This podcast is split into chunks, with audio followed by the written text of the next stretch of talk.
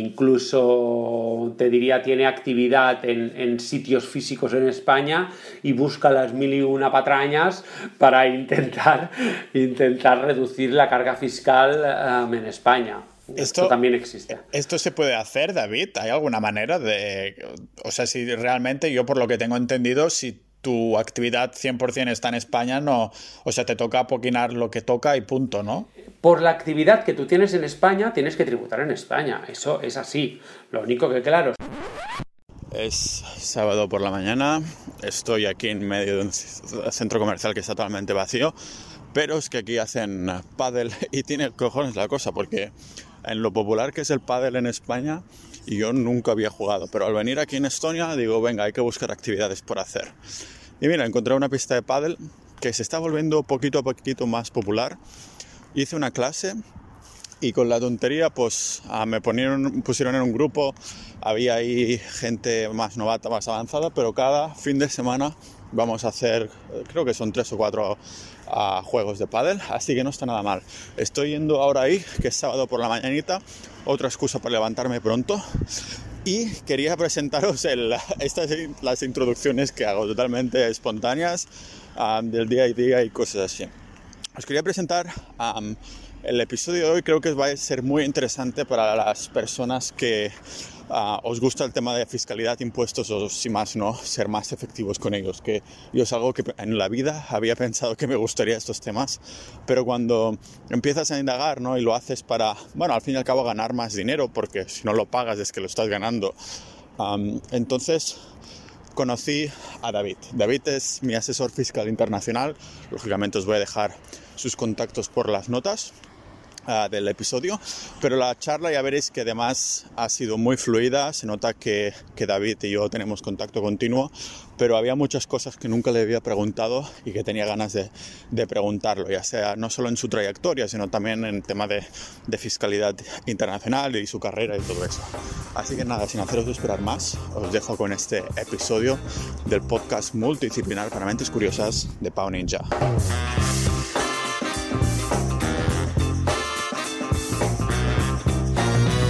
Me he comprado una casa en Sitges y espero poderme ir a vivir allí em, en, unos meses. En contra de todas las previsiones, en lugar de esperarme a la catombe del año que viene de bajada de precios y todo, eh, digo, mira, da igual, si, me gusta esto, ¿para qué coño me voy a esperar, no? Claro, si lo has visto claro...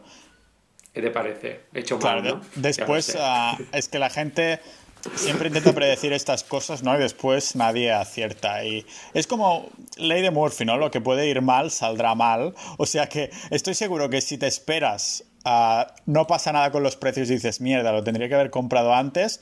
Y estoy seguro que si no te esperas, dices, ostras, tendría que haberme esperado. No sé cómo lo hacemos los humanos, pero eso va por ahí, me parece. La verdad, la verdad es que, la verdad es que sí. Y además yo pensaba, digo, hostia, digo, es que si me espero para comprármela y luego Ah, seguramente se va a vender porque queramos o no, operaciones se hacen. Y además yo que tengo, hago muchas visitas con, voy bastante al notario, en notaría me dicen, dicen, es que no paro. Y los bancos me dicen, es que nunca he hecho tantas hipotecas como ahora. ¿Yo qué quieres que te diga? Es como, y eso es como, es como la percepción que tiene la gente de que ahora está barato y por eso todo el mundo está ahora haciendo operaciones, ¿o qué crees que es? Pues la verdad es que no me queda muy claro, porque sí que es verdad que hay mucha gente que, cree que ya ha sido gordo lo que ha pasado, pero que a partir de ahora como que ya estamos tocando fondo y que pronto va a aparecer una vacuna y se va a recuperar. Y entonces, claro, yo también lo que creo es que si ves algo que te gusta, es muy difícil dejarlo pasar a la espera de que caiga, ¿vale? De que caigan más los precios más adelante, porque luego a nosotros nos ha pasado, a mí y a mi pareja nos ha pasado esto, que nos hemos encariñado con una casa y la fuimos a ver la primera vez en agosto, esperamos ya un mes, no dijimos nada más, a ver si bajaban, los lo bajaron, luego le hicimos una contraoferta, volvimos a verla y al final dicen, mira, sí, vamos a por ella, ¿vale? Y, supongo que como yo, pues hay mucha gente. La verdad es que hay, yo no sé cómo la gente dice que se hacen tantas operaciones, porque yo que he estado buscando ahora durante estos meses, estoy más intenso, he estado muy intenso buscando para, pues para ver si salían cosas pues, pues gangas o, o, dando ofertas de precio muy por, por, debajo del valor de que salían publicadas y no hay tantas, no salen tantas cosas tampoco. Yo creo que hay mucha gente que se está guardando. Sí, Entonces, yo creo que pues sí. Yo soy uno de estos, me parece. Pues claro, hay mucha gente que se está esperando, que se está esperando, pero hay gente que podrá esperar, pero habrá gente que no podrá esperar, ¿vale? Entonces aquí es donde está el tema, ¿vale? Claro, nadie puede saber exactamente cuál es el sweet spot, ¿no? Para, para, ver en qué momento es el mejor para comprar, porque dices, ostras, que ha bajado el precio de los inmuebles y tal, y después de pronto pues ya no baja más o sube o cosas así, que son tipo, claro que los precios de los inmuebles tampoco fluctúan tanto como si fuera la bolsa, ¿no? Pero que nunca se sabe el momento perfecto y todo eso. Eso sí que... Ah, ¿Tú tienes clientes también que sean de fuera que quieren, como yo, que se comprar una propiedad y necesitan algún tipo de, ah, de consejo, ¿no? De cómo funciona todo ese sistema en España para los extranjeros y cosas así? Sí, claro. Claro, de hecho tengo la, el, principal cliente de, nuestro despacho, no mío, pero sí del despacho, bueno, mío también tengo una gran parte, son inversores internacionales que vienen aquí y que se compran una propiedad para obtener la Golden Visa, ¿vale? Entonces tengo muchísimos clientes que se dedican a eso. Entonces, pues sí, pues vienen a, para ver cómo funciona, buscan también a ver si pueden hacer alguna trampilla para pagar el mínimo posible de impuestos y etcétera, ¿vale? Que al final, pues trampillas con los inmuebles no se pueden hacer, ¿vale? Porque está muy, muy, ya muy machacado, entonces está todo, todo muy vigilado además y, y puedes hacer una trampilla que inicialmente a lo mejor te sale bien, pero luego al final acaba saliendo 100% seguro, ¿vale? Con lo cual preguntan y tal, pero sí, pero no hay mucho. Y muchos inversores internacionales, sí, sí, muchos. La verdad es que sí. Ahora, ahora te preguntaré eso, pero antes, ¿qué es esto de la Golden Visa? Yo lo sé un poquito, pero si nos lo puedes explicar, ¿es algo para para obtener un visado para los extranjeros que no son europeos o cómo funciona? Sí, al final la Golden Visa existe en muchísimos países europeos. España no es el que la tiene más económica, hay países que la tienen mucho más cara. ¿Y esto qué quiere decir? Pues España, si tú eres de fuera de la Unión Europea, puedes obtener un visado que se llama Golden. ¿Por qué? Porque mm, en teoría por relacionado como que, que es una inversión elevada que tú haces en el país.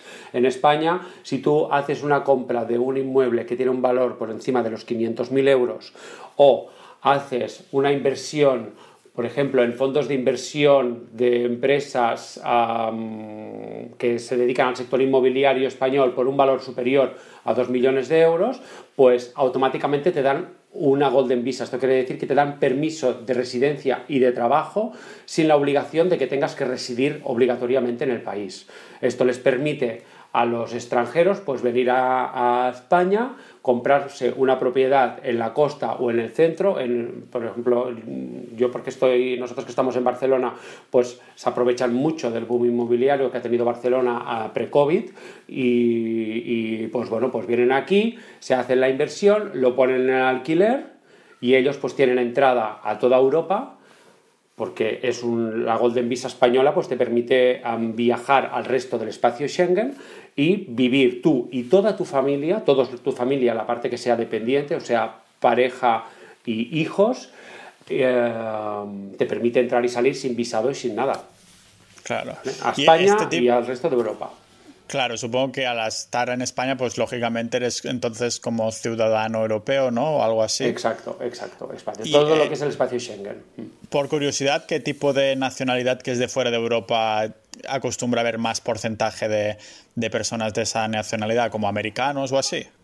Mm, no, no, no, no, no, no. La, la mayor parte son clientes rusos, árabes. Árabes incluye desde Emiratos, Egipto, algunos de Argelia, también algunos de Kuwait. y, en nuestro despacho no, tocamos tantos, pero hay muchos de China también. Que este es el sector, sector, de, sector de países que vienen aquí y que hacen la inversión para obtención de, residencia y que además pues, le sacan un rendimiento, invierten su dinero. También muchos, sobre todo de países árabes, lo hacen mucho ¿por qué? porque sus monedas se devalúan y entonces lo que hacen es invertir, al invertir en, er, en euros, que es una moneda más fuerte, pues no solo no se les devalúa su moneda, su inversión allí, sino que le sacan un rendimiento aquí y además, además obtienen la residencia vamos, que súper bien para ellos, contentísimos. Ahora luego viene el COVID y luego pues se quedan ahí que tienen que pagar el impuesto al patrimonio cuando supera los 700.000 euros, unos IBIS que, que, bueno, súper caros en Barcelona, etcétera, etcétera, ¿no? Y entonces es cuando empiezan los problemas. Pero bueno, mientras lo alquilan, también hay que tener en cuenta que los impuestos en España para, para el alquiler de los que no son de la Unión Europea son súper carísimos. De hecho, están ya, ya se ha llevado a la Unión Europea las correspondientes demandas porque los no residentes, no residentes fuera de la Unión Europea pagan un 24% de impuesto sobre lo que ingresan, sin poder deducir ningún gasto. Esto quiere decir que, que si ingresan mil, pero tienen que pagar el IBI, tienen que pagar um, una reparación o tienen que pagar um, el mantenimiento de la comunidad y no sé qué, pues tendrán mil menos todos los gastos y a mes 240 de impuestos. Es carísimo. Claro, pero Claro, es carísimo. Entonces, estos perfiles deben ser que les sobra ya tantísimo la pasta que no les, no les importa tampoco pagar mucho de, de impuestos, ¿no? No es que, o sea, es un poco la chulería, ¿no? De, hostia, pues yo tengo una casa de España que está todo carísimo, pero me gusta España, entonces pues lo tengo igualmente, ¿no? Eh, exacto, y además estamos hablando de, propiedades que cuanto menos tienen un valor de medio millón de euros, que eso dices es, ya es un precio en Barcelona que es bastante estándar, ¿no? Pero por desgracia, pero muchos pasan de los 700, 800 e incluso más de un millón de euros, con lo cual los alquileres ya también son bastante elevados. Estamos hablando de alquileres que van entre los 1.800 y los 3.000 euros al mes, ¿vale? ¿Y quién alquila estas propiedades? Pues también extranjeros. ¿Y qué extranjeros las alquilan? Pues la mayoría son estudiantes que vienen a las escuelas de tipo ESADE, EAE, em, IS, que vienen a, estudiar, que son gente, pues ya gente rica que viene del extranjero, pues que atraídos por Barcelona o por España y pues que, vienen aquí a hacer una carrera o un máster o lo que sea, un posgrado y pagan, pues sus familias les pagan y algunos alquileres muy elevados. Entonces, todo, todo, todos ellos, todo es gente de fuera en, en este sentido, de los que, los que vienen al tema Golden Visa y a todo lo que generan es movimiento de, de, extranjeros. Claro, yo pensaba que el monto más grande como de tus servicios como asesor fiscal internacional era de España para afuera, pero veo que tienes una parte importante que es de, de fuera para adentro, ¿no? O sea, de tenemos en el eh, tenemos de los dos lados, de los dos lados. Yo qué pasa, a ver, en el despacho sí que vienen, porque yo estoy, estoy en un despacho de abogados, ¿vale? En el despacho muchísimo trabajo, la mayor parte de los clientes en general del despacho son de fuera que vienen aquí, ¿vale? Pero en la parte fiscal, que es la parte que, me, que, llevo yo, yo tengo trabajo fiscal de no residentes que vienen aquí, pero mi principal parte de trabajo es al revés, es gente de aquí que se va para afuera, que no tienen tanto tanto, no tienen tantas necesidades de abogados, ¿vale? Porque no es más tan un tema legal, sino que es más un tema fiscal. En cambio, los que vienen aquí para obtener residencia, Golden Visa o lo que sea, sí que tienen temas de abogados, ¿vale? Pues eh, ponen el piso en alquiler, pues también los abogados, el contrato, el seguimiento, todo eso. Que tienen un problema, pues policía, lo que sea, pues es todo más temas legales, mm, o sea, al final es todo, para nosotros es todo internacional, en el despacho ya te digo, pero la que es mi parte yo tengo más de, que van de aquí para afuera que, de viceversa, ¿vale? También tengo inversores extranjeros pues que tienen empresas en el extranjero y que también montan aquí pues una filial o lo que sea, ¿vale? También tengo de los tengo de en ambos sentidos, o sea, por trabajo no nos falta, por suerte. En estos días es importante y es muy bueno poder decir poder decir eso, ¿vale? Claro, porque ahora estaba me estaba preguntando, te quería preguntar porque estamos viviendo unos tiempos muy interesantes en los que ha pasado el COVID y a la vez que como medio coincidió con declaraciones de la renta y cosas así, ¿no? Y encima, claro, noticias del gobierno que para las, los patrimonios más elevados pues suben los impuestos, que cada vez la cosa se pone peor, con políticas que no tienen ningún sentido en temas de eso del toque de queda de a las 10 de la noche y después la gente en el metro hay apilotonada igualmente, o sea que no tiene sentido, ¿no? Y entonces, claro, mi pregunta vendría a ser si en estas épocas que ha coincidido todo esto te has encontrado que ha habido a, lo mejor más clientes o un boom o te has quedado más o menos igual en cuanto a clientes o, cómo ha cambiado en este sentido? Bueno, ha ido por fases, ¿vale? Al principio, cuando empezó todo, claro, era todavía muchísimo, muchísimo volumen de trabajo, ¿vale?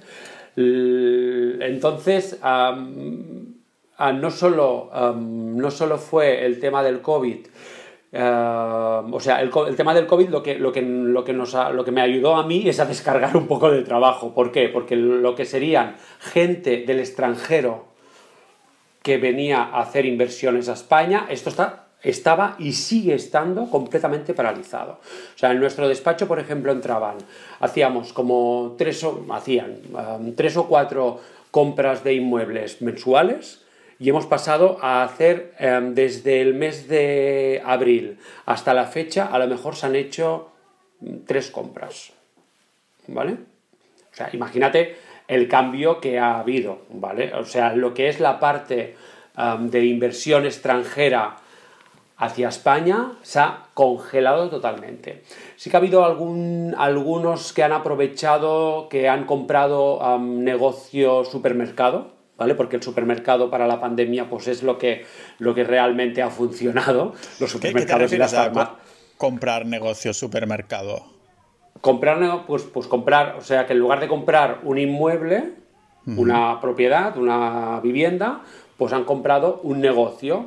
Ah, vale, de rollo Donde está un supermercado, ¿vale? ¿Y por qué? Pues porque, claro, pues para los precios en general han bajado los grandes propietarios en España, pues muchos se han sacado algunas propiedades de encima, sobre todo lo que es comercio, y los supermercados al final están funcionando y han funcionado durante la pandemia es una de las cosas que más ha funcionado, porque mm, restaurantes cerrados, pero la gente iba a comprar y se compraba mm, que no me puedo comprar el, no puedo ir a comerme el sushi en el restaurante, pues me lo voy a comprar en el súper, ¿vale?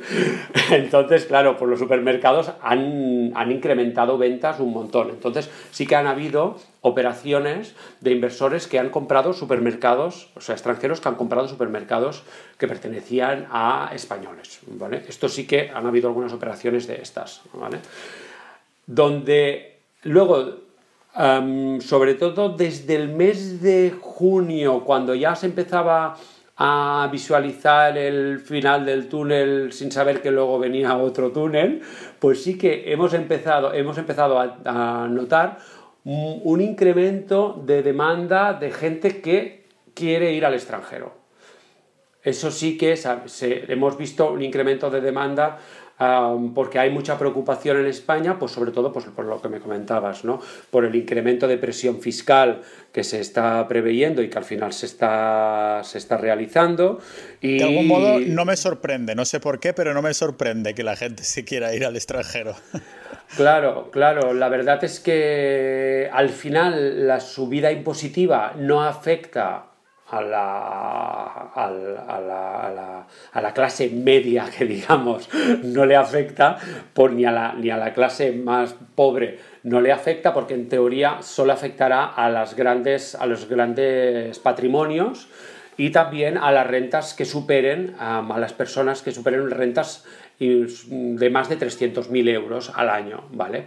Con lo cual, pues sí que no afecta a todo el mundo, pero sí que ya se empieza a ver un poquito por dónde van a ir los tiros em, a continuación.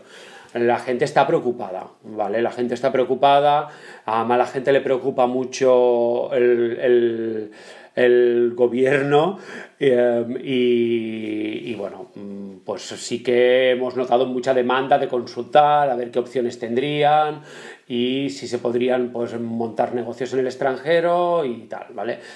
El tema en el extranjero, pues ya sabemos, se pueden hacer muchas cosas, pero que si la ida es para Europa, al final, pero si quieres hacer las cosas de manual, de manual y correctas, mm, los países que tienen baja tributación en Europa no son muchos, ¿vale? Solo hay... Además de las presiones de las presiones de Europa, de los países de dentro de Europa que tienen pocas, pocos impuestos, que Europa les mete un montón de caña. Un ejemplo, por ejemplo, Malta o también Portugal, ¿no? que antes tenía ese, esa residencia que era al 0%, ahora la han subido al 10% por las presiones de Europa y seguro que Chipre viene después, ¿no? De, que a lo mejor... Exacto. Lo bueno de esto es que, claro, si te vas a Chipre ahora y firmas, tienes, me han comentado, como 17 años, que eso te lo tienes asegurado, ¿no? Que sería para, si suben los impuestos, serían para los nuevos bueno, nuevos clientes. Para los que aparezcan a partir de, sí, de, que vayan a producirse cambios, sí, Vale. A ver, está claro que a nivel Europa sí que se va camino a una homogeneización, ¿vale? Está pasando ahora, ¿qué ha pasado con el tema del IVA? Pues con el tema del IVA, ¿qué pasó? Que ahora todas las empresas se tenían que sacar un IVA porque ahí había como un, IVA en cada uno de los países que venden. Si haces e-commerce, ¿vale? Pues ahora también lo quieren hacer con, las bases imponibles. De, si vendes allí, pues tributa por sociedades en el país donde vendes. Están estudiando ya cómo van a hacer en un futuro para, para, para equilibrar un poco y para que la gente no se vaya a, Chipre, por ejemplo, si sus clientes están en España. O sea, ya van a, están ideando cómo hacerlo, porque si estás facturando clientes de España desde Chipre, pues cómo lo podríamos hacer para que esta empresa pague sociedades por las ventas que haga en España, ¿vale? Ya está, tienen toda la maquinaria en marcha para hacerlo así, ¿vale? Sí. Entonces, vale, es que está... Es, supongo, una de las cosas negativas que tendría la Unión Europea, ¿no? Porque al fin y al cabo, si fueran países independientes solo con algunos tratados, cada uno podría tirar un poco por donde quisiera, ¿no? Sí, sí, sí. Bueno, ya lo es tal como estaban y aquí ahora es cuando luego dicen, pues Reino Unido dice, pues mira, ¿sabes qué? Yo me voy, ¿vale? Claro. Si al final sido, si al final van a ser los inteligentes, aunque todo el mundo se ponía las manos a la cabeza, ¿no? Supongo que pone de manifiesto un poco los que, esto no es perfecto por mucho que lo quieran hacer parecer, no sé. Exacto, exacto, exacto. De todas, de todas formas, con estos clientes españoles que ves que hay preocupación y eso, supongo que, claro, tienen perfiles que de 100.000 euros para arriba al año, ¿no? Supongo. Sí, claro, es que la verdad es que para hacer un, un, un cambio de, o sea, para eh, creación de una sociedad en el extranjero, en un país, si es de la Unión Europea o si es fuera de la Unión Europea, pues claro, ya tienes que empezar a valorar los costes que te produce eso, ¿vale? Porque al final, en ese país, si, que, si es dentro de la Unión Europea, cero, difícilmente vas a pagar, sí que hay cosas, pero mm, difícilmente vas a pagarlos, a no ser que hagas una, no hagas estructuras, y entonces, pues claro, ya tienes que valorar si tienes, si tienes ingresos de menos de 100.000 euros, por, por, decir una cifra, tienes que valorar si te merece la pena la ventaja fiscal con los costes que te va a conllevar y el esfuerzo que tú tendrás que hacer en el caso que tengas que cambiar tu residencia fiscal como persona física ¿vale? e irte de España. A más a más tendrás que valorar si realmente porque a mí me vienen muchos clientes que dicen, ah, es que estoy harto de pagar, que me quiero ir, porque me quiero ir, me quiero ir, me quiero ir. Pues es que a ver dónde me puedo ir, es que me quiero ir a, yo qué sé, pues si me tengo que ir a Estonia, me voy a Estonia, o si me tengo que ir a Georgia, me voy a Georgia, sí, pero claro, pero tú te quieres ir allí. Bueno, claro. gente que quiero ha pisado el país, ¿no? Sí, pero bueno, a ver, hace mucho frío, ¿no? Digo, a ver, claro, es que todo depende. O los que se quieren ir a Irlanda porque allí el, Sociedades es el 12 y medio y que sí, que sí, que me voy a ir, que me voy a ir. Y luego dices, pero tú sabes que en Irlanda solo sale el sol un mes, un mes de 12. Digo, porque claro, estás viviendo me lo invento, en, Barcelona o en Valencia o en Málaga y allí tienes sol casi todo el año. Ya, pero los impuestos, digo, pero es que al final mm, los impuestos sí, durante los dos primeros años a lo mejor dices, hostia, mira qué bien, estoy pagando mucho menos de lo que pagaban a España, pero mm, ¿lo vas a resistir? Hay que tenerlo en cuenta también, es importante. ¿eh? Ahí estamos muy bien acostumbrados en España y cuando no hay sol, solo con el sol, ¿eh? te estoy poniendo el ejemplo, porque hay otras cosas que también no eh, cuesta encontrar en otros sitios, ¿no? Pero solo con el sol ya influencia muchísimo. Y creo que España era el país que tenía como más de 300 días al año que podías ver el sol que eso es muchísimo comparado con, con otros países. Y, claro, esto enlaza un poco directamente también con la felicidad, ¿no? Y, y, estas personas que dicen, sí, sí, me voy a ir por los impuestos, pero ni siquiera han viajado al país, ni siquiera han probado uno o dos meses. Y, y, es como un poco el calentón, ¿no? De haber hecho la, la, declaración de la renta, ver lo que te sacan y de pronto ya, ya te quieres ir. Pero supongo que has tenido que calmar más de una vez a algún cliente, ¿no? De que, que lo pensara dos veces antes de, tomar ciertas acciones, ¿no? Y muchos vienen así, que lo tienen clarísimo, y después de la consulta se van con la cabeza agachada y se vuelven para casa, ¿vale? o sea, no te creas tú que, que, todo el mundo, o sea, inicialmente, pues, claro, buscas opciones, claro, también algunos vienen con la idea de no pagar, y claro, el cliente que viene con la idea de, no quiero pagar nada, no quiero pagar nada, pues claro, em, para no pagar nada hay que tener un carácter, yo siempre lo digo, debes tener un carácter muy especial, porque decir, mira, me hago, mira, no, ya lo tengo pensado porque he pensado hacer una estructura para no pagar impuestos irme a un paraíso fiscal y no sé qué, digo, pero a ver, no, tú estás, pensándolo bien, ¿no? Porque tú ya sabes y, yo siempre tengo que hacer pues el, papel un poco de, de, de, abogado del diablo y de, y de, enseñarle un poquito cómo son las cosas, porque la gente pues mira mucho por internet, lee muchas cosas por internet y, y pues mira porque ha hablado uno que tiene no sé qué, pero luego hay que tener un carácter especial para hacer depende de qué cosas.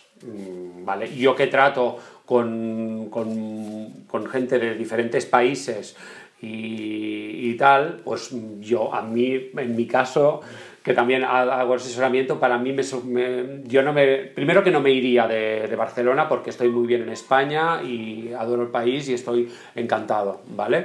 Uh, y segundo, para montar una estructura, intentar evadir impuestos, no sé qué, no, no es lo mío. No es lo mío. no es lo porque mío, supongo que esta gente solo se lo plantea imaginándose que no la pillarán nunca, ¿no? Porque si lo estás haciendo de una manera que no, que no es legal y, no, no, te planteas ¿no? el hecho de que, que, te pillan, porque entonces los problemas se multiplican por 100, supongo, si, si, si te pillan en comparación con, con ese mundo de Yuppie en el que viven algunos pensando que no los pillarán, ¿no? Exacto, sí, porque ven a unos que lo hacen y este pues me ha explicado y el otro que no sé qué y tal. Y bueno, pues hay gente pues que, bueno, pues que lo hace y, allá ellos, ¿no? Pero sí que la agencia tributaria, sobre todo en España, España tiene una agencia tributaria que es muy agresiva y en comparación con algunos países y no se está de nada. Ahora acaban de sacar nuevas normativas para para, para mejorar el, para controlar la, la, evasión fiscal y el fraude, ¿vale? Donde también han, han ya puesto normativa para tema criptomonedas, para tema, bueno, para muchos temas y bueno, pues que no se están por tonterías. Sí que es verdad que luego al final, depende de qué tipos de, de informaciones, ellos es muy difícil de que las puedan saber. Pero claro, la gente, yo a los clientes cuando vienen, yo les informo de todo lo que hay, ¿vale? Y que está esta opción, ¿vale? Que, ah, sí, pero no, porque esto no lo pueden saber porque no sé qué, no sé cuántos, ¿vale? Pero tú tienes que saber que si lo saben por lo que sea, te va a pasar esto, esto y lo otro, ¿vale? Entonces tú sabrás el riesgo de, ah, no, no, pero esto es muy imposible, vale, bueno, es muy imposible a lo mejor ahora, pero piensa que Hacienda puede investigar desde cuatro años para atrás, incluso más en función de qué cosas, ¿vale?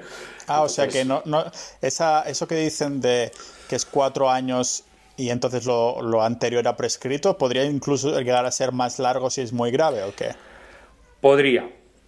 Podría, pero bueno, las cosas en, general son los cuatro años, nos quedamos ahí, ¿vale?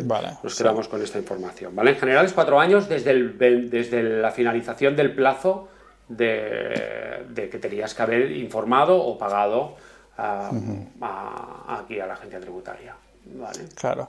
De todos modos, ah, quería preguntarte, es que claro, creo que ya sé lo que me vas a decir, porque es lo que pienso yo, pero hay personas que dicen, no, que yo lo paso todo por estas tarjetas de prepago, rollo Revolut o TransferWise y cosas así, y como el IBAN está en otro país de Europa, Hacienda ya no se va a enterar, pero realmente eh, toda la Unión Europea está súper bien conectada en este, en este sentido, ¿no? De que todos los movimientos ah, están muy bien conectados, ¿no? O sería un mundo aparte de que si lo pasas de España, entonces si está fuera en otro país ya no lo pueden ver. No, no, no, no, está todo conectado. Dentro de la Unión Europea, a nivel personas físicas, no a nivel empresas, pero a nivel personas físicas, el intercambio de información es automática y hace años, ¿vale? Entonces, ¿qué pasa? Que cuando tú tienes el dinero en un banco, sea cual sea el banco que tenga un... Si el banco tiene un IBAN europeo, o alemán, o británico, em, este banco facilita información a la agencia tributaria de su país. Si tú en ese banco te has registrado con tu. Con, pues evidentemente pasas un kick para darte de alta. Sí, pues, con el DNI o pasaporte, ¿no? Exactamente. Entonces, la agencia tributaria, cuando pone tus datos en su, en su megacomputer, ah, pues tiene la información a nivel Europa. De absolutamente De las agencias tributarias. De las agencias tributarias no de los bancos directamente. Claro, si no, estoy, si no estoy confundido, ah, no es de los bancos directamente, pero yo hablé con el servicio de soporte a Revolut un poco para ver cómo funcionaba eso y me comentaron un par de veces distintas que ellos no es que pasen información de, de, forma automática como instantáneamente, pero que el 31 de diciembre de cada año que creo que la agencia tributaria del país donde está registrado el usuario pues recibe un informe de cuál es el saldo de la cuenta, no de todos los movimientos, pero del saldo actual de la cuenta. Algo así me comentaron, no sé hasta qué punto cambia o es así, pero sí. Bueno, cada país tiene su normativa, ¿vale? En España, cada, cada año, pues todas las entidades financieras pues envían un modelo informativo, ¿vale? Pues en todos los países es así, ¿vale? Entonces, no es que la agencia tributaria española sepa los movimientos bancarios de que, de que tiene X persona en Gran Bretaña, no, no. La agencia tributaria española sabe que esta persona que es española, tiene algo en ese país, ¿vale? Y entonces la agencia tributaria le dice a, Gran Bretaña, por ejemplo, a la agencia tributaria de Gran Bretaña, oye, envíame lo que tienes de este NIF, y entonces se lo envía. Claro, eso en el caso de inspección, ¿no? O sea, que te dicen, mándame todo y te tienen que mandar sí o sí. Pero. No, porque lo, lo, reciben a, lo reciben automáticamente ellos luego. Mira, no sé cuál es el funcionamiento exactamente, pero yo te puedo asegurar de que aunque haya una diferencia, que tú, por ejemplo, haces un, un, tienes un movimiento de que haces un trabajillo para una entidad en un país fuera, ¿vale? Porque tengo, he tenido clientes, es que este año he tenido un caso, un caso súper heavy que dices, es que... Es que cuéntanos, cuéntanos, un poco sin decir nombres ni, ni datos. No, no, sin decirte, sin decirte nada. Pues mira, es, es un, una persona que, que, bueno, que trabaja, que es autónomo, trabaja en España y de vez en cuando pues hace trabajos en, yo creo que era en, no sé si era en Dinamarca, no me acuerdo, bueno, en Dinamarca o, en un país de por aquí del norte, ¿vale? No me acuerdo de qué país era exactamente, ¿vale? Y bueno, pues él hizo un trabajo para una universidad de allí y nada, cobró 500 euros más 200 euros de gastos, ¿vale?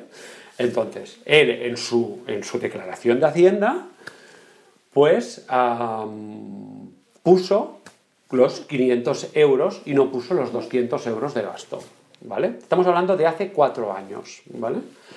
Pues este verano le envían una cartita de Hacienda diciéndole de que, ah, de que tienen información de que ha recibido ingresos de tal país, que no sé si era Dinamarca, no sé cuál era, y que ah, no están bien ah, reflejados en, en sus declaraciones.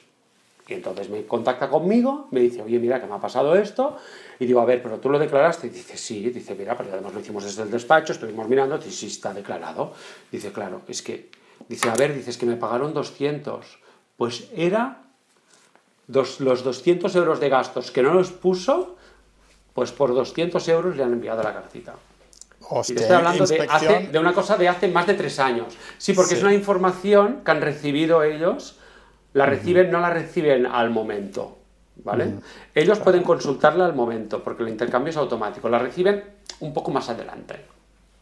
¿Vale? Como que el país, supongo que va así, el país al cabo de X tiempo, pues envía de todo lo que tiene de la gente del otro país, pues lo comunica al otro. Y entonces, las bases de datos, es que a lo mejor no es que sea que sea un funcionario que lo está ahí mirando, sino que puede ser una notificación automática, porque las bases de datos no cuadran una información con la otra y automáticamente lanzan la cartita. ¿Vale? O sea que con los bancos, con la Unión Europea, pues está todo. Fuera de la Unión Europea. Sí. está todo conectado. En empresas no. ¿Vale? O sea, la Hacienda Española no sabe de empresas, no, no puede obtener información de empresas del extranjero. O sea, la puede solicitar en caso de que haya una, una investigación o lo que sea, un poco pues, justificarlo, ¿no? Pero, pero en, personas físicas es que es, que es automático. Claro, te refieres a que si yo, por ejemplo, tengo mi empresa en Estonia, pues a, no ser que haya una investigación mía bastante profunda y chunga, ¿no? Que, que, tendrían que solicitar a lo mejor al Estado estoniano que les dirá información sobre mi empresa, ¿no? Supongo que sería como bastantes más, hay bastantes más capas y todo eso. Vale, de acuerdo, ya entiendo. Exacto, o sea que no sería una cosa automática, ¿vale? Vale. En cambio, si tú estás como Pau en Estonia haciendo tu actividad con tu, con tu identificación española, ¿vale? Claro. Pues entonces sí, Vale, vale, vale. Supongo que, vale, ya lo entiendo. Sí, por eso supongo que hay tantos perfiles, las personas que no sé, algunos libros que he leído de, de ingeniería fiscal o cosas así, ¿no? De que mucha gente apenas tiene nada a su nombre y lo mueven todo a través de empresas. Supongo que pones capas extra de que te toquen un poco menos los cojones, para decirlo así, hablando en, ninja, ¿no? Ah, sí. supongo que sería un poco esto, vale, ya lo entiendo. Pero de todos modos, la... Que, tenemos una percepción de, de Hacienda como que que es todo muy arcaico y no sé qué, pero por lo que me estás diciendo está todo muy actualizado en el sentido tecnológico, o sea que su web no refleja lo, avanzados que están en cuanto a compartir información y documentación y eso, ¿no? Mm, no, no, no, no, sí que tienen, tienen supercomputadoras, que digamos, ¿vale? Cuadran datos, ¿vale? Lo único que eh, te diría que no de todo, ¿vale? No de todo, ¿vale? Em, y a veces, pues de repente hacen campañas, ¿vale? Mm, por ejemplo, cuando les coge por hacer campañas, del impuesto del patrimonio, ¿no? Que es un impuesto más, más no, tan habitual, pues entonces cogen y hay alguien que se dedica a hacer, pues una, una campaña sobre eso y entonces hace una revisión de patrimonios exhaustiva, de importes así con, con el sistema y entonces pues lanza una mm, comunicación masiva a, de, a, gente, pues por ejemplo, que a lo mejor tenía que presentar el impuesto del patrimonio y no lo ha presentado, ¿vale? ¿Qué pasó con las cripto hace dos años? Pues lo mismo, ¿no? Pues solicitaron información a algunas empresas determinadas y toda la gente que tenía, que, que había pasado un kick en esta empresa o en estas empresas, pues recibieron en su, en su, en su cartita o en sus datos fiscales de que tenemos conocimiento de que usted ha hecho operaciones en criptomonedas y que en caso de que tenga que declararlas, pues que puede hacerlo en las casillas tal y tal y tal y tal, ¿vale? Pues lo mismo, ¿vale? Pues cuando hacen campaña, pues hacen campaña de algo, ¿vale? Es como cuando dicen, vamos a hacer campaña de inspección de de carnicerías, ¿vale? O de peluquerías, ¿vale? Pues va, eso les, Viene, les viene sin ningún tipo de... O sea, que es totalmente espontáneo. O sea, que un año, un mes de, yo qué sé, de febrero, dicen, vamos a hacer una campaña de carnicerías. Y como podría haber sido de, de campos municipales de yo que sea. Exacto, exacto. Bueno, no sé, si, no sé si te acuerdas que fue, fue bastante sonado en España, ahora yo diría que tres años o tres años o cuatro, que hubo una campaña en discotecas en España. Sí, sí, sí, sí. Fue una campaña en discotecas.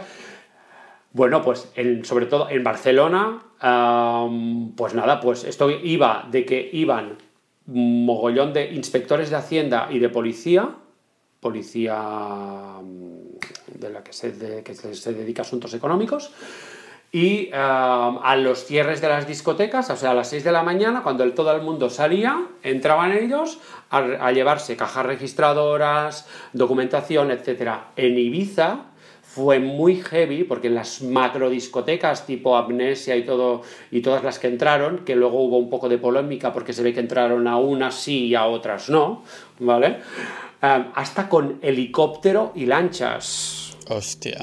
Es que claro, estas discotecas tienen pinta de que hay bastante cash que se mueve por ahí y seguro que no que llegan justo a pues finales de mes eh, casualmente. Pues hicieron campaña discotecas, pues cuando hicieron la campaña discotecas, pues entraron unos días entraron en Ibiza, unos días entraron en Madrid y otros días entraron en Barcelona, ¿vale? Pues ya te digo, eso va por campañas, ¿vale? Hubo una época que hicieron también, la, en Barcelona también hubo de peluquerías, pues también, ¿vale? Pues van haciéndola así, ¿vale? Van, van, van un poco por campañas, ¿vale? Por campañas y después los cruces de datos. Los cruces de datos, pues evidentemente muchos son automáticos, ¿vale? Que el mismo sistema ya detecta la diferencia y el mismo sistema automáticamente genera la notificación, ¿vale? No es que haya uno allí, uy, este no sé qué, no. Y hay otros que sí que, pues que los inspectores van a, van a, por ellos, ¿vale? Está claro que la que empieza por inspector, hay que tener en cuenta que los inspectores cobran incentivos. ¿Vale? Eso es importante remarcarlo. Sí. Claro, ellos tienen su salario y sus incentivos, ¿vale?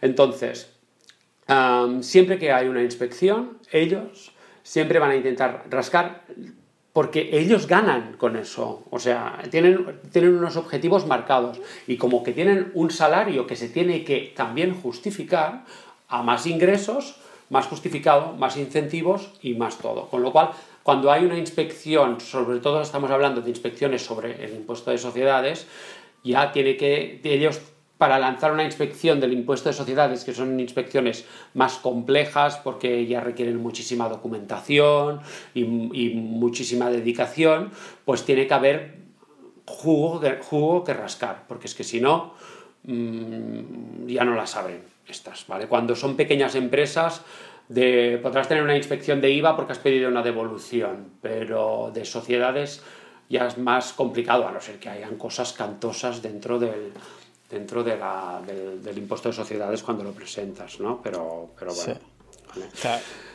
cuando estuve en, en, Chipre viviendo un par de meses, ah, que no cambié la residencia fiscal ni nada, solo para ver si me gustaría vivir en Chipre, algo que recomiendo hacer antes de mudarte a un país por los impuestos, impuestos es ir ahí un tiempo a ver si te gustaría. Ah, conocí algunos españoles que, que, se habían mudado ahí. Y de hecho mantengo el contacto, de hecho les mandaré el episodio del podcast cuando lo publiquemos.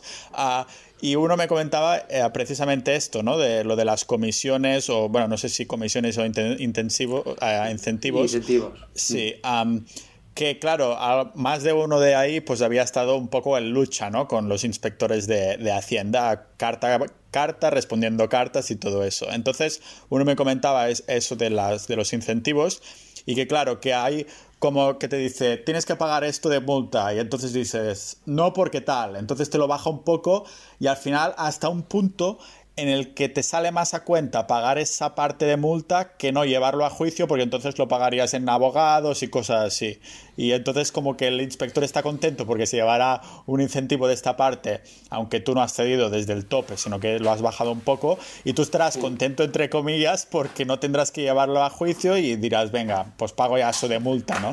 Y hay como un juego así muy, muy negro, ¿no? Muy totalmente, eh, yo lo veo totalmente ilícito porque al fin y al cabo es una institución de, del Estado español que en teoría tendría que estar ahí para, para ayudarte y va ahí a sacarte todo lo que pueda. Madre de Dios. Sí. Bueno, ya más, eh, las multas lo son en general eh, en todos los aspectos, ¿no? Si, si tanto para cuando hablamos de tema fiscal, al igual como si es una multa de, tráfico.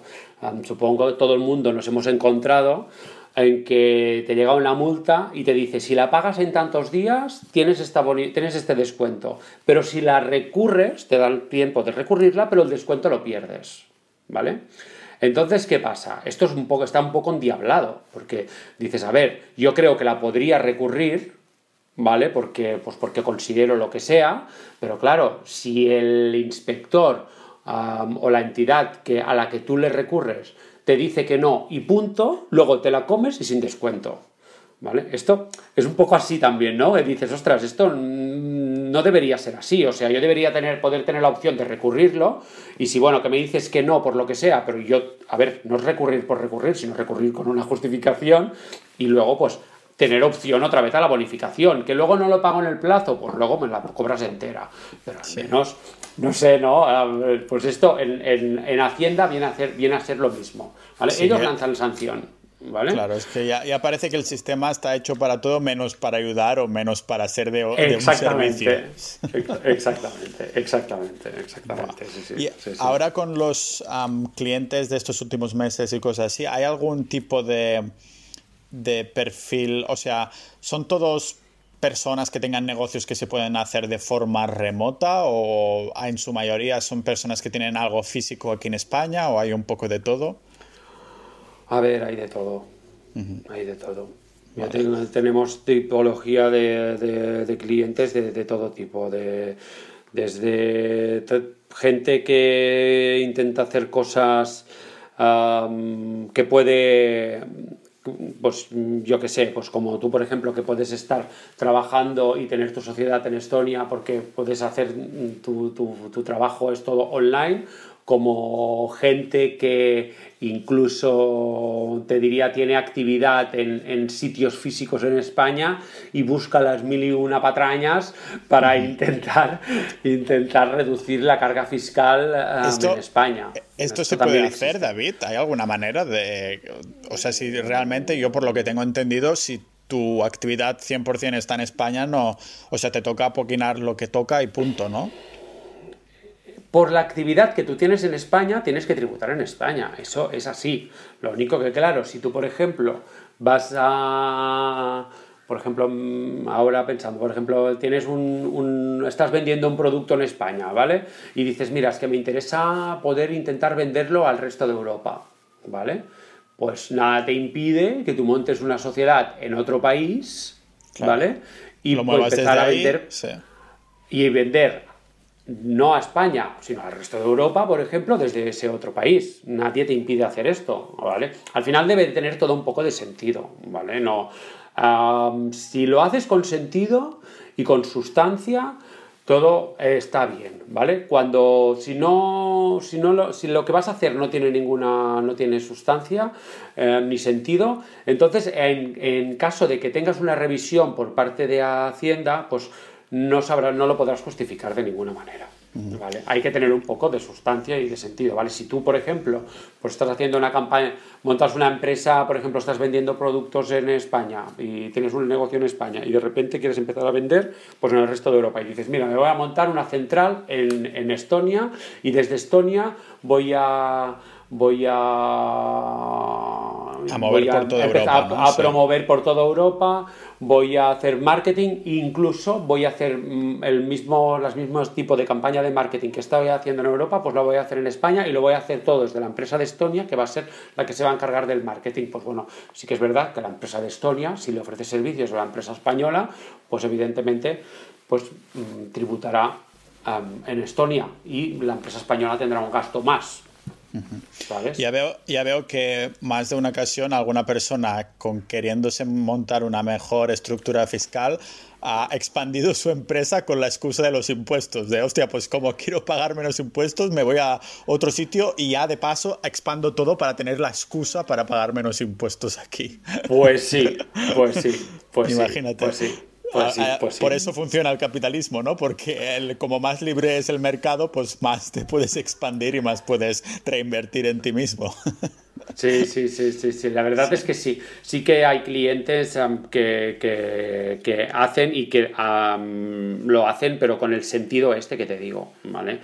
porque para sí que también hay clientes que se lanzan a hacer cosas pues que ya rozan la, la, ilegalidad, ¿no? Pero allá ellos. Luego a todos los clientes mm, ya se les informa de que, como ya hemos hablado en alguna ocasión, ahora a partir del año que viene hay la DAC, la famosa DAC 6, ¿vale? En la cual tanto los asesores como las empresas o personas que quieran hacer estructuras donde el ahorro, el cambio, o sea, estructuras con la única finalidad de ahorro fiscal y montadas en países donde el impuesto de sociedades sea un 75% menos de lo que se paga o algo así, ahora no te sabría decir la especificación, pues hay que informarlo y esto será a partir del año que viene. Y será con efectos retroactivos. ¿A qué te refieres con efectos retroactivos? Me refiero a que eh, esta normativa salió en el año 2018, ¿vale?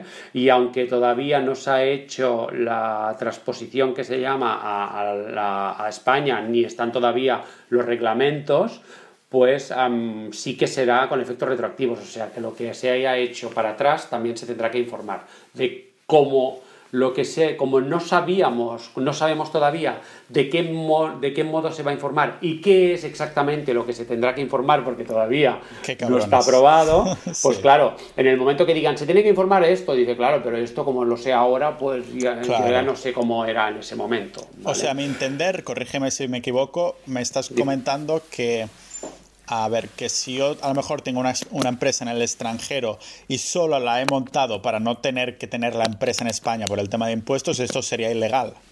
No. Ah, vale. No, no, no, no, no. Vale, es que tenía sudores fríos ahora.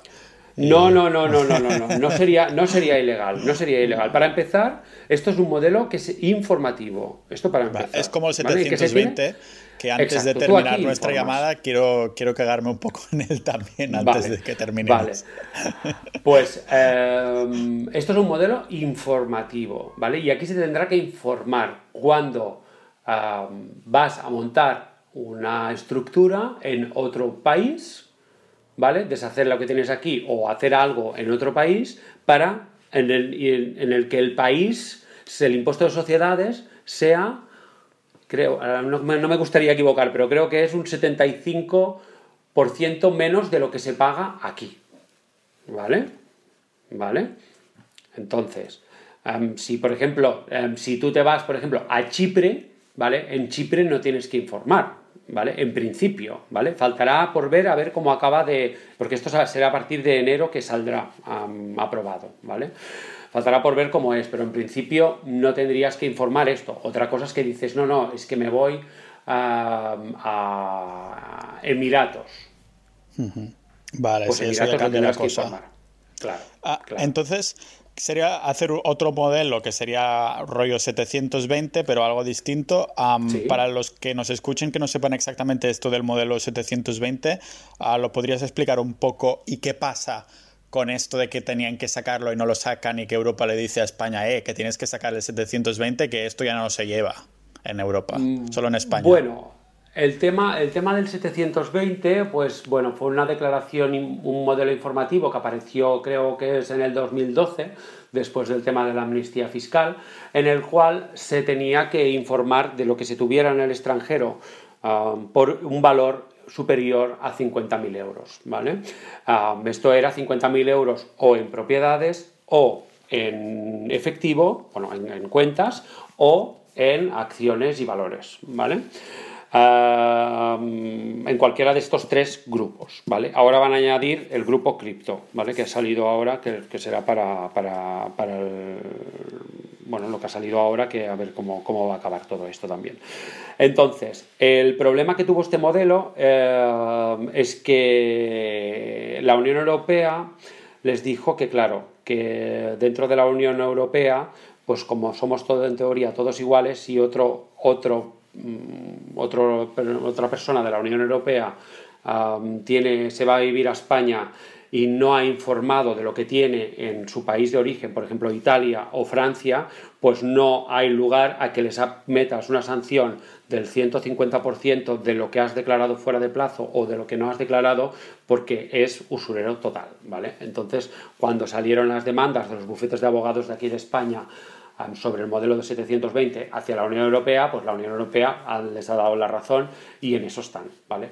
El tema es lo que es fuera de la Unión Europea. Es que me acuerdo de, una chica que seguro que escuchará esto y que la saludo.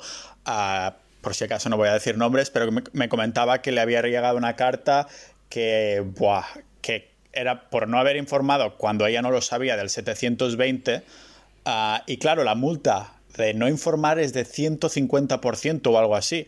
Que mm. esto estamos hablando de que, o sea, pagar un 150% de lo que tenías de tu, del patrimonio en sí. O sea que si tienes un patrimonio de 100.000 euros, pues te tocará pagar 150.000 euros. O sea que te tienes que hipotecar para pagar la multa. Esto es que es...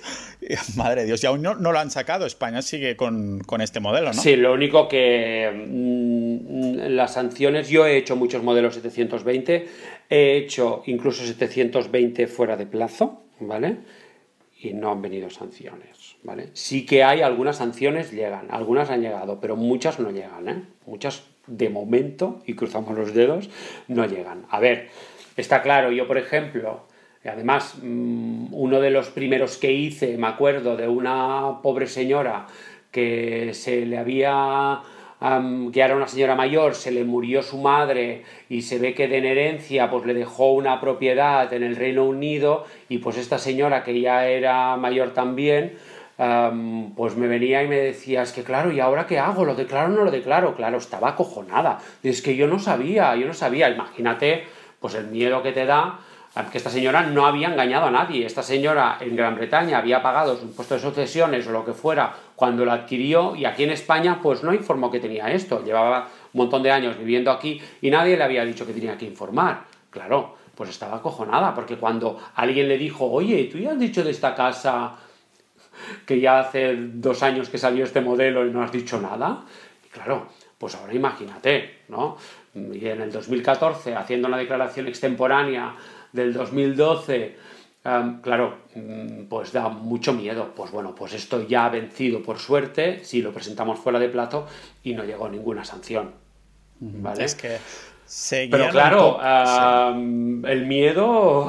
Esto te iba a decir, por aquí va ahora, porque al fin y al cabo, muchas de las acciones que, que utiliza Hacienda es a base de miedo, o sea, de. Sí como no lo hagas, te pasa esto. Y entonces todo el mundo se caga y hay pocas personas que tengan los cojones de decir, pues me da igual, porque realmente no te da igual. O sea, nadie quiere pagar una multaca. Prefieres antes aplicar a lo que te dicen, ¿no? Aunque sea por muy injusto que te parezca, que es un poco abuso de poder, ¿no? Justo eso que decías de las campañas antes, me acuerdo de, de una persona que conozco que recibió una carta, creo que era una campaña, supongo que de inmuebles o algo, o de alquileres, de personas que alquilaban sus casas o cosas así que le llegó una carta diciendo, era una trampa, era una trampa de Hacienda, que le decía, o sea, eso se mandó la misma carta a todas las personas como diciendo, sabemos que tienes esta propiedad y que la has alquilado. Y esta persona que yo conozco tenía una propiedad, por eso le había llegado la carta, pero no lo había alquilado en como en dos años, la tenía ahí, ¿no? Y entonces era como una, una, trampa para decir, hostia, que me van a pillar y lo había alquilado a alguien, pero yo no lo había declarado, por lo tanto lo voy a declarar ahora antes de que me pongan una multa, ¿no?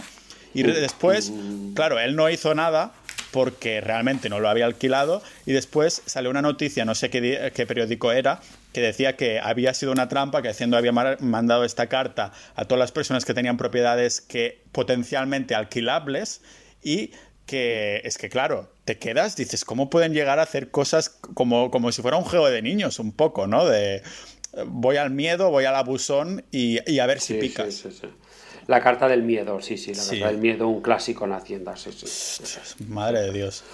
Joder, pero una, una pregunta, un poco saliéndonos de esta línea, pero no tanto, y es que Claro, yo con, desde que empecé con los negocios online y todo, que entonces me empecé yo creo que incluso apasionar por, por cómo es un poco la, la, ingeniería fiscal o cómo puede ser más eficiente en pagando impuestos. y no sé, con eso derivó, derivó un poco con los blogs, también podcast hablando de este tema, que los temas de impuestos pues gustan bastante. y claro, pero tú David, ¿cómo, ¿en qué momento decides ser un asesor fiscal internacional? ¿En qué momento dices, pues me encantan los impuestos? Porque esto es difícil de encontrar. Bueno,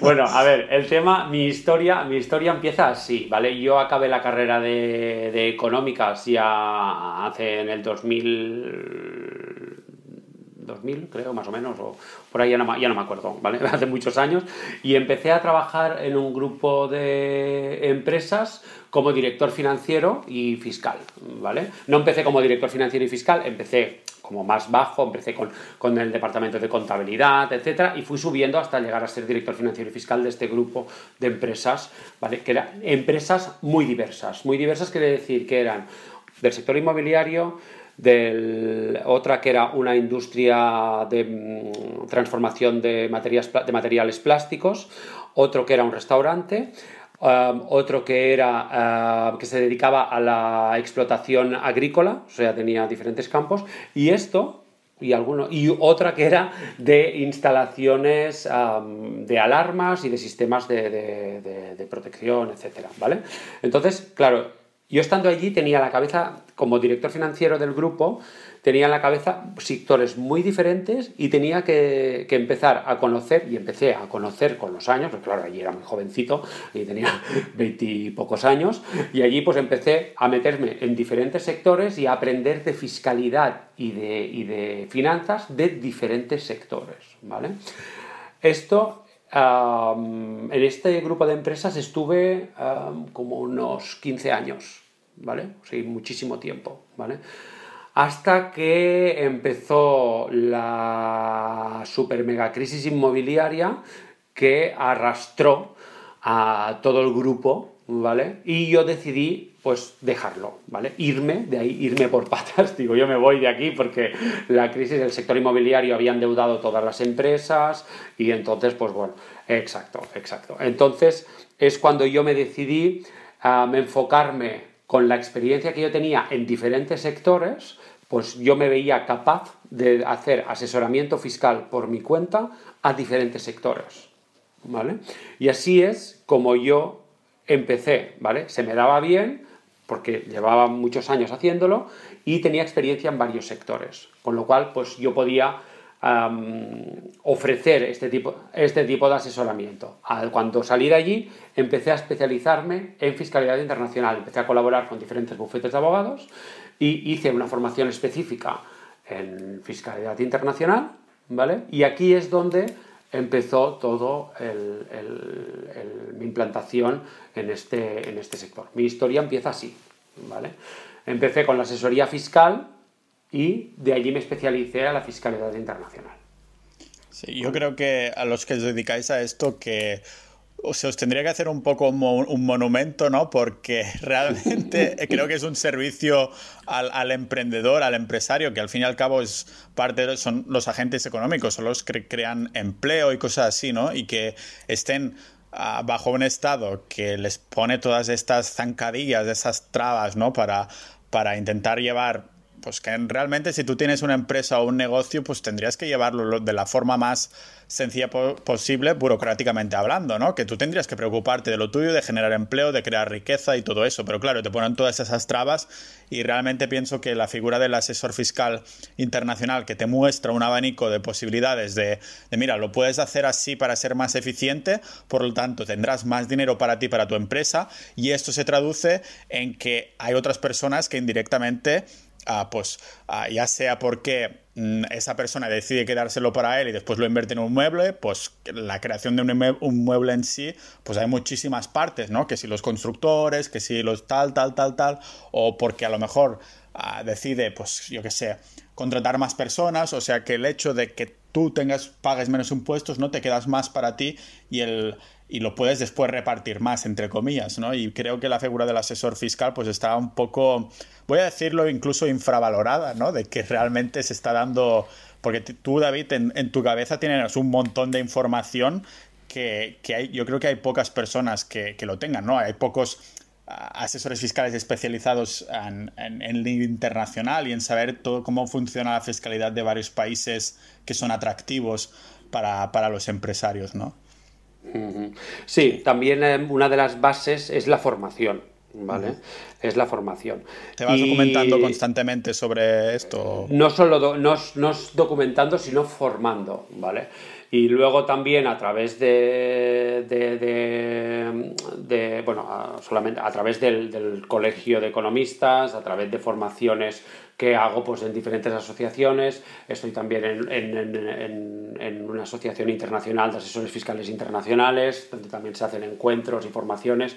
O sea, hay la figura del asesor fiscal, como ya sabéis, em, es em, que van saliendo diferentes em, cambios, constant van saliendo cambios constantemente y hay que estar al día, porque es que mm, y, hay que tener información actualizada, porque muchas veces entras en páginas web y ves, hostia, mira, me voy a no sé qué país que pone que el impuesto es no sé cuántos, pero claro, esa información es de hace cuatro años y es que los impuestos o a lo mejor hay otros, otros impuestos o trámites que no, no son tan fáciles de hacer, que no te los ponen o cosas así, ¿no? Exacto, exacto. Es igual como el tema de deshacer las empresas, que todo el mundo, ah, voy a hacer una empresa aquí, voy a hacer una empresa allá, pero es que, ojo, cuidado, liquidar una empresa mm, no tiene por qué ser tan rápido como constituirla. Joder, dímelo a mí, David, que hace unos años tuve una empresa en, en Bulgaria durante dos años y el último año fue solo para cerrarla. O sea, realmente efectiva la empresa duró un año, pero cerrarla me costó un año más. Y esto Ah, sin contar los dolores de cabeza, de tener que ir ahí físicamente, de que conocí a un, un, chico que me dijo, yo también tuve empresa en Bulgaria y me perdieron una cuenta en el banco. digo, ¿cómo que te perdieron una cuenta? Y dice, sí, sí, que le desapareció del ordenador, que mi cuenta de, de la empresa desapareció. Y es que un país que es el con más déficit de toda la Unión Europea, que que hay el doble de corrupción que España, que ya es decir. Ah, realmente no solo los impuestos y eso lo aprendí con, con ese golpe, ¿no? Y, madre Dios. Si es lo que dices tú, No, está, no solo crearla, también es, y si quiero cerrarla, ¿no? Exacto, exacto. Esto es un tema que no, no, no, se habla. Tú buscas por internet, así, ah, cómo abrir una empresa en no sé qué. Sí, mira, pim pam, como Estonia, mira, la, residency, no sé qué, pim pam, la hago Estonia todo se tarda no también, ¿eh? Aquí claro, claro, claro porque aunque yo sea pro Estonia, hay que decirlo todo, y es que si se quiere cerrar una empresa en Estonia, creo que va de seis meses para adelante. Que a lo mejor es el trámite en sí que te tarda mucho y no tienes que hacer nada durante esos seis meses, pero es algo que tienes que tener presente, que la tendrás mientras no se cierra. Y, en, y también tuve una empresa en Ucrania y ahí el abogado de ahí me recomendó que en vez de cerrarla, que le cambiara el nombre y se lo, pusieron, se lo pusiera a otra persona, que al final se, la, se le pasé mi empresa a la, a la, mujer de mi abogado porque me era más fácil que no cerrarla. Por eso es el país como con más empresas de, de la zona geográfica europea, ¿sabes? Sí, sí, Imagínate. Madre Dios. Bueno, bueno David, que hemos estado ya una horita. A mí se me ha hecho rapidísimo, no sé, es que me, me gusta tanto hablar de impuestos y, y contigo se, se hace fácil. A ver si por fin podemos hacer ese café que tenemos pendiente, porque con el tema del COVID yo tenía que venir mucho antes y al final me, estoy retrasándolo porque mi madre me dice, uy, la cosa en España se está poniendo cada vez mal. Me gustaría verte, pero suerte que estás en un país donde hay pocos casos y todo se controla, así que cuando venga a ver si, si hacemos ese café que, que tenemos. Pues sí, con ganas ya, ¿vale? Pues bueno, ¿eh? pues venga, gracias a ti, seguimos.